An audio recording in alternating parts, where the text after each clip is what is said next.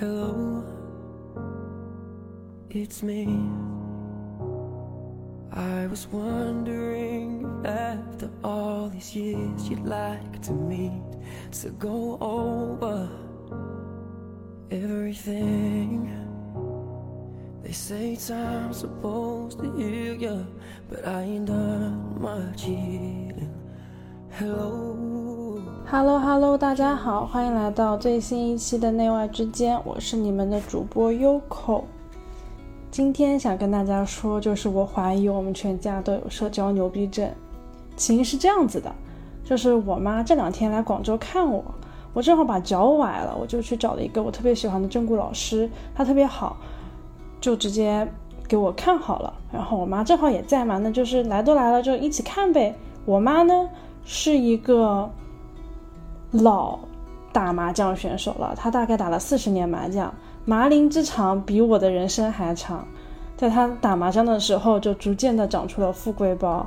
我不知道大家知不知道富贵包是什么东西啊？富贵包就是一个在你的大椎颈肩颈那里的大椎处会有一个凸起的，特别难看，像是一个平平地上突然起了一个小包。有些人呢有比较小的富贵包，有些人呢就是大的富贵包。我妈属于那种严重的富贵包了，她属于骨头都凸出来了，所以还是挺适合正骨的。她就说：“哎，要不要试一下看看富贵包？”其实我妈对于富贵包这个事情已经很绝望了，她甚至跟我说：“她说她想动手术把这个东西压回去。”富贵包的成因有很多嘛，但对于我妈来说，她就是觉得它很难看，而且很不舒服。非常神奇的是，就是我们的医生大概花了十分钟就帮我把，就帮我妈把富贵包给差不多削平了，而且也不痛。我妈整个人都惊吓了，你知道吧？就是从惊吓到惊喜，到不敢置信，到我要安利所有人这个老师，这个正骨老师。大概花了两个小时时间，但我还没有再反应过来的时候，他已经组好团，把他的杭州姐妹团都拉来广州一起看富贵包了，我都惊呆了。我们那个时候还在逛太古汇，大概是在太古汇就是东看看西看看的时候，我妈就迅速的联络了一批她的姐妹们来看，并且非常牛逼的，就是已经敲定了行程了。来，首先落落飞机第一件事情。坐地铁三号线直达天河去找吴医生，把富贵包给看了。接下来呢，就是由女儿带领去顺德吃吃喝喝，一个周末的小周末的行程就这样敲定了。我当时在车上的时候，就看见我妈就拿着一个手机，就大概在三十分钟内就把所有事情都搞定，之后我都惊呆了。这就相当于我妈又给老师。找了好几个客户，真的是天生的 sales。但转念一想，我觉得我们全家都有这样的社交牛逼症。就我们全家社交牛逼症的类型是不一样的。我给大家说一下，我妈属于那种对内型，就是她不大会找其他陌生人社交，他对于陌生人都保持着一个正常人类应有的礼节和礼仪和一个距离感，他的 boundary 做的特别好。但是你一旦成为他的亲朋好友搞关系圈，你就会体验到他的社交牛逼症。逢年过节的送礼，还有呃大事小事的慰问。因为我从小就是在这么一个环境下生活下来的，所以我从小都被灌输的一个教育，也不是我妈说给我听，就是她就是这么做的。就是首先。吃饭的时候，餐桌的礼仪，如果你请客吃饭，你请的是一桌朋友，那朋友要怎么点菜？朋友之间要怎么做？你要给请他们喝什么样的酒？送礼的时候要怎么送？这些都是我妈一直以来去打点的的关系。这是我妈属于对内增加粘性型，然后我爸就不一样，我爸属于拉新，就是。闲事拉新八婆心很足的一个老父亲，我爸最牛逼的就是，如果你跟他在一个电梯里，就算你们在前一秒进电梯之前还是从来没有认识的陌生人，大概一个电梯时间，我爸就会用极具和善、富有好奇心的语气，帮你的把全家家底都快问出来。这就是我的老父亲。就我爸真的很爱管闲事，他很喜欢看我们杭州台有个著名的节目叫做《老娘舅》，因为《老娘舅》就是一个民生调解节目。非杭州地区的朋友们可能对这个节目不熟悉，我跟大家说一下，这个节目呢，就是有任何的家里的事情啊，比如说夫妻俩吵架了，要离婚了，大概率百分之九十的时候，我都觉得是就是因为夫妻俩要离婚了，上门找节目组调解，然后节节目组呢就会派出一个大概六十多岁的一个老老。人的形象，我们叫他老娘舅。不同的老娘舅，他会说，嗯，会说杭州话。然后女方说一说，男方说一说，女方说一说，男方说一说。有些时候这个事儿就就促成了，有些时候就没有，就是一个非常零碎的一个，你们能想象到街坊邻居里面最八卦，但是最爱去调理这些事的居委会大妈。就是这么一个节目，我我爸真太爱看了。我每次回家，我爸都在看《老娘舅》，他甚至会点评这个做的怎么样，这个不行，这个水平不行。有些时候他还会带入他自己成为老娘舅，然后现身说法去帮助他身边的啊朋友有情感问题的，基本上都是情感问题的，都会找他去调解一下。我爸就是这么一个人，所以我我老是跟。他说，如果他退休以后，他下一份职业就应该去应聘杭州电视台的老老娘舅，他绝对是水平非常 OK 的。但是我爸呢，他有一个特别大的优势，就是大家其实觉得会觉得他特别有亲和力，这也是为什么他连跟陌生人聊第一次天，大家都不会觉得这个是个奇怪的男人的感觉，就是会觉得他特别有亲和力。虽然感觉事情很多，怎么？一直在说话说话说话，但是会觉得哎，还挺可爱的。这就是我爸天生的一个天然的优势。然后我觉得我算是结合了我妈和我爸的一些特长吧，还有一些技能。但是我属于奇怪的社交牛逼症。怎么说呢？首先发挥很不稳定，我有些时候极度自闭，就是你们不要来找我。每大概一个月中会有一个礼拜，就是 leave me alone period，大家都不会找到我，就是也不知道 Yoko 在干嘛。但是其他时候我又是一个，用我朋友话来说，是你几乎在什么时候能找到 Yoko，他都能秒回的人。这是我一个以前的一个习惯，就是我特别习惯秒回别人，因为我觉得我被秒回的感觉很好。所以别人找我的时候，我都会秒回。我甚至因为这件事情养出了一些强迫症，现在当然就是在慢慢改。我以前有个习惯，我每天晚上睡觉前要过一遍我的朋友圈。如果我遇到一个没有回复的，我我会在睡前绞尽脑汁想说我要怎么回复他，然后回完清零再睡觉。其实这个还挺挺痛苦的一个强迫症。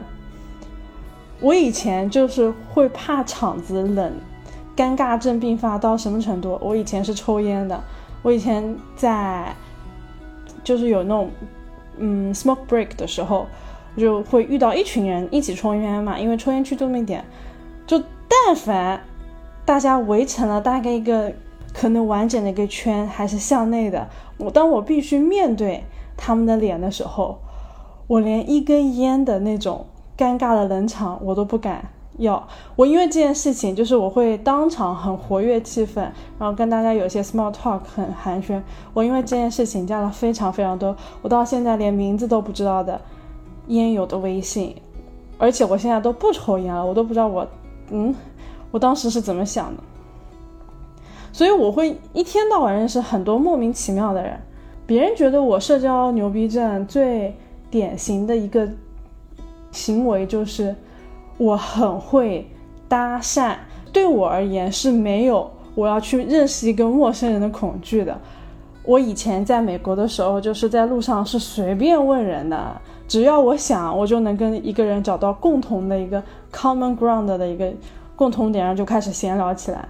不管是什么民族、什么年纪、什么长相，反正只要我想，我就一定能找到这个。这是两两个的加成吧。首先是。你的心态，我就是觉得大家都可以做朋友，就很开心，就那种心态会让自己变得很亲和，就不会有那种距离感。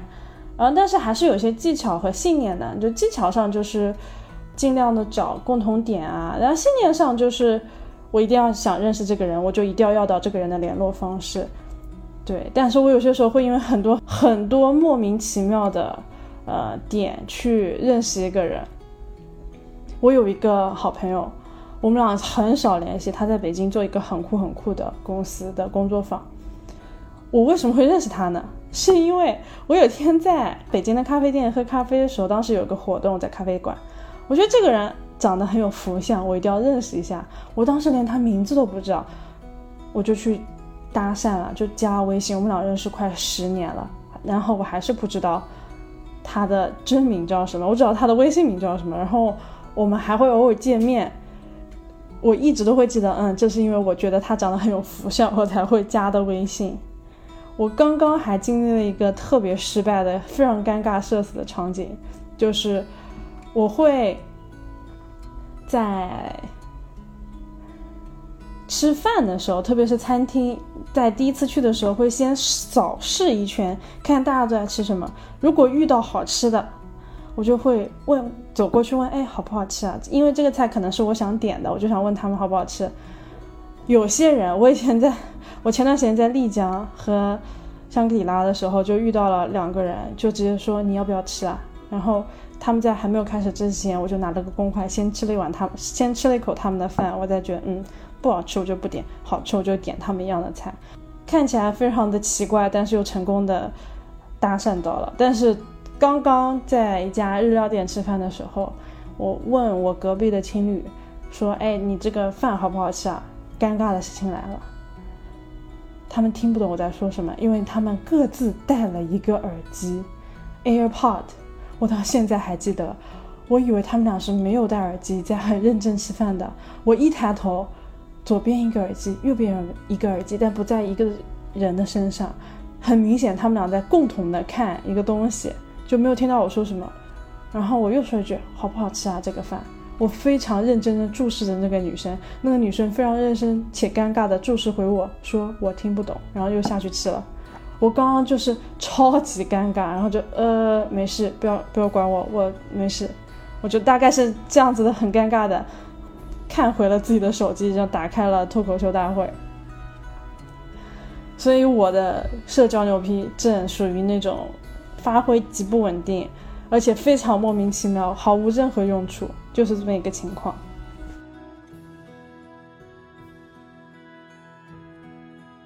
什么会聊到这些呢？是其实这个是一个生活上的一些小的故事吧。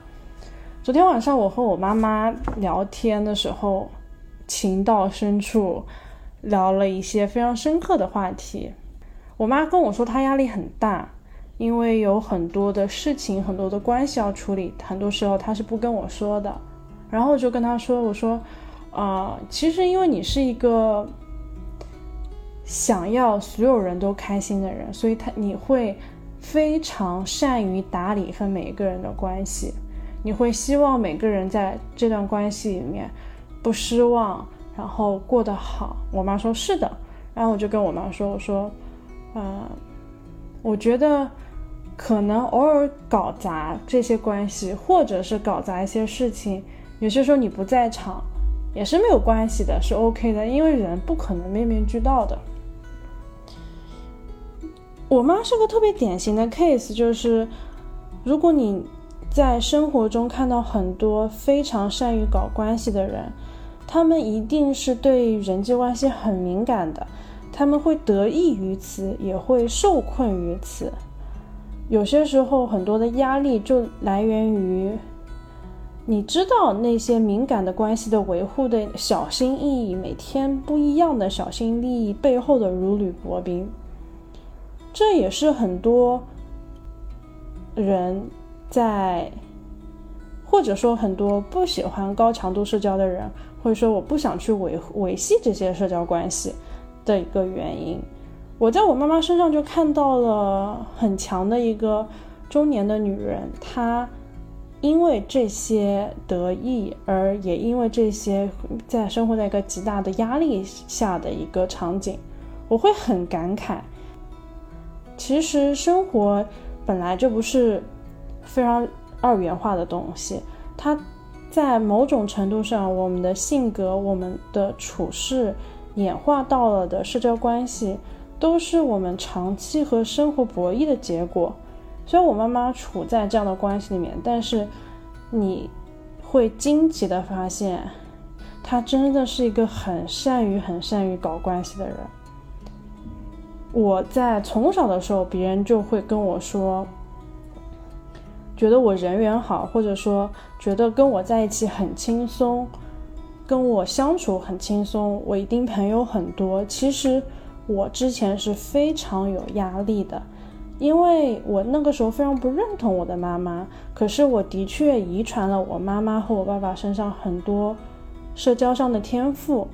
我有很多的情况下，我会。觉得这些赞美是对我的内在的一种否定。你看，你就是一个八面玲珑的人。我以前不觉得八面玲珑是一个好词，但是在生活的过程中，我渐渐的发展出了一些自己的关心朋友的方式的时候，我发现我妈以前的一些技巧还挺有用的，就是她给我的一些习惯啊。告诉我的一些要注意的事儿，都会很让我知道怎么更好的去关心我身边的朋友了。后来我才明白，就是不管是你有多好的社交的能力和手段，发心很重要。就是如果我们怀着一颗很关爱的心去关怀身边的朋友，他们就能感受到这些。其实技巧只是其次嘛，慢慢的、慢慢的就会。形成一个自己的社交的风格，但我是很能理解所谓社恐的人的，因为其实我是一个喜欢独处的人，这点很奇怪，就是我很 enjoy 跟朋友在一起的生活，但其实我个人是一个非常独立和喜欢独处的人。我现在觉得也不要把它放成两面吧，更多的时候是因为我会知道，当我在一个集体里的时候，其实我会更加容易把我的注意力放在其他人身上。也是因为我是百家姓、百家饭长大的，所以我会更敏锐的感感受到整个场的一个关系的变化和流动。我以前特别不安这些，所以。我会很消耗，我在任何一个有人的环境里面，我就会变得非常的敏感。但是我不是那种敏感就躲的人，我是一个敏感但是我会压着不说的人。所以这对我来说会让我觉得很难以呼吸。我只有在一个人的时候，我会觉得，哎，我不需要去照顾这些关系了。这是我以前一个很长时间的模式。我到最近我才慢慢的去把我的这个习性开始蜕变，慢慢的开始知道，不管在一个人的时候，还是在和所有人互动的时候，所有那些感觉都是内心的一个投射，大部分时候只是我自己跟自己的一个较量。其实当自己的一个内在的稳人格稳定以后，跟。一群人相处，跟一个人相处，自己相处都是一件事儿，都是每时每刻的去问自己：这一刻我是不是真诚的、真心的去拥抱了这个姻缘，去拥抱了我和你的这场对话，去拥抱了我和我自己的这场对话。我以前很难做到，我这个难做到是很细小的。因为我能感受到很多大家的情绪的流动和关系的演变，我很怕犯错，我很怕我的一举一动让这些东西崩坏。但我知道现在这些都其实是我的臆想。但我能理解所有不想跟人聊天和只想一个人待着的社恐，他们的那种在面对一群人或者一个人的那种紧张的那个感觉。其实我都会有这种感觉，我只不过是生活在一个比较大家都很厉害社交的环境里面，我又是一个吃百家饭长大的人，所以我从小的生存技能里面都有一个像，就是我会知道如何社交和如何说话，能让自己在这个场受人开。让人觉得我 OK，我能生存下去，让变成一个非常讨喜的角色。但是我在过去的二十多年来，我是非常厌恶这个事情的，因为我对我自己很厌恶，所以我认为这是一个非常不好的行为，也我非常不愿意去拥抱这个能力。后来是真的是自己慢慢的一一步一步的成长，一步一步的感受到内在的踏实和。一个，这里怎么说呢？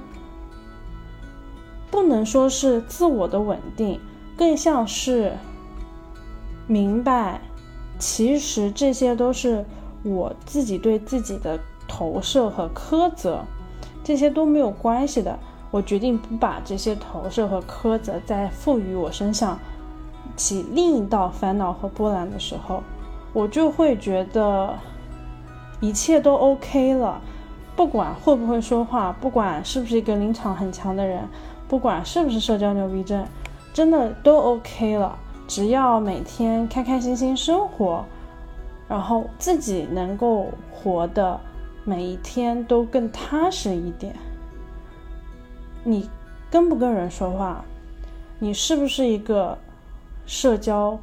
动物，或者你只是一个自闭的人，他都不应该成为去衡量你这个人好不好或者活得怎么样的一个标准。他只是，嗯，不同的人会在每不同的环境里面有一些不同的行为习惯而已。所以，嗯，想分享这一期给很多社恐的朋友，啊。虽然我平常看起来就是一个很社交牛逼症的人，但是我自己也是经过了很多的成长，我自己也走过了非常非常多自责和自闭的弯路，我才慢慢的长成一个开始学会自洽，开始在每一个场合都不会那么紧张焦虑的一个人。然后我也不是天生就有这些，我只不过是。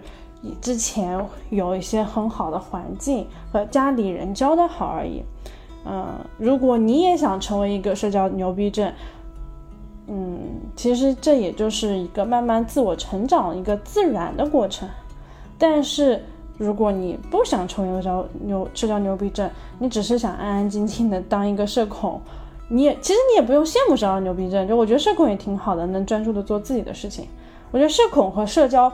牛逼症都是非常狭义的去说了一个状态，嗯，只有你自己知道你到底是不是在恐惧社交，只有你自己能感受到这些社交给你带来的感受是什么。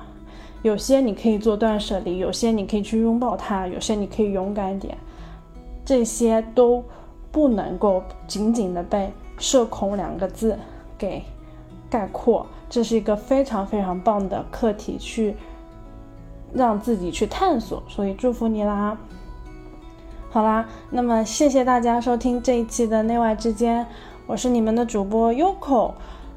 如果你想要跟我互动，欢迎来小宇宙的评论区、喜马拉雅的评论区，还有酷狗音乐最近也上线了那儿，来跟我互动，我都会看到。我的极客 ID 是 UK。O O K U，你欢迎大家来即刻跟我玩耍。我是不玩微博的，所以你们不用问我微博的 ID 了。我有，你们应该也找不到，就是我是属于那种匿名玩家。还有啥呢？明天我要去把我的鼻子拆线了，所以下一期想跟大家分享的应该就是整一个过程吧，就是做完。取假体的手术，然后麻药的是什么感觉？然后身边有一群朋友是什么感觉？一个人是什么感觉？在在手术台上，这些都还挺开心的，也有一些害怕的过程。国庆节要结束啦，大家又要回到自己的生活里了。希望内外之间能成为一个你日常生活里的陪伴。我想做的内容，我想说的话，是想通过可能是我的故事或者我的观察，来跟大家说，每天简简单单的生活，回归日常里，都会有很多很美、很美、很有启发性的时间、事件和瞬间。所以，谢谢大家喽！谢谢你陪我。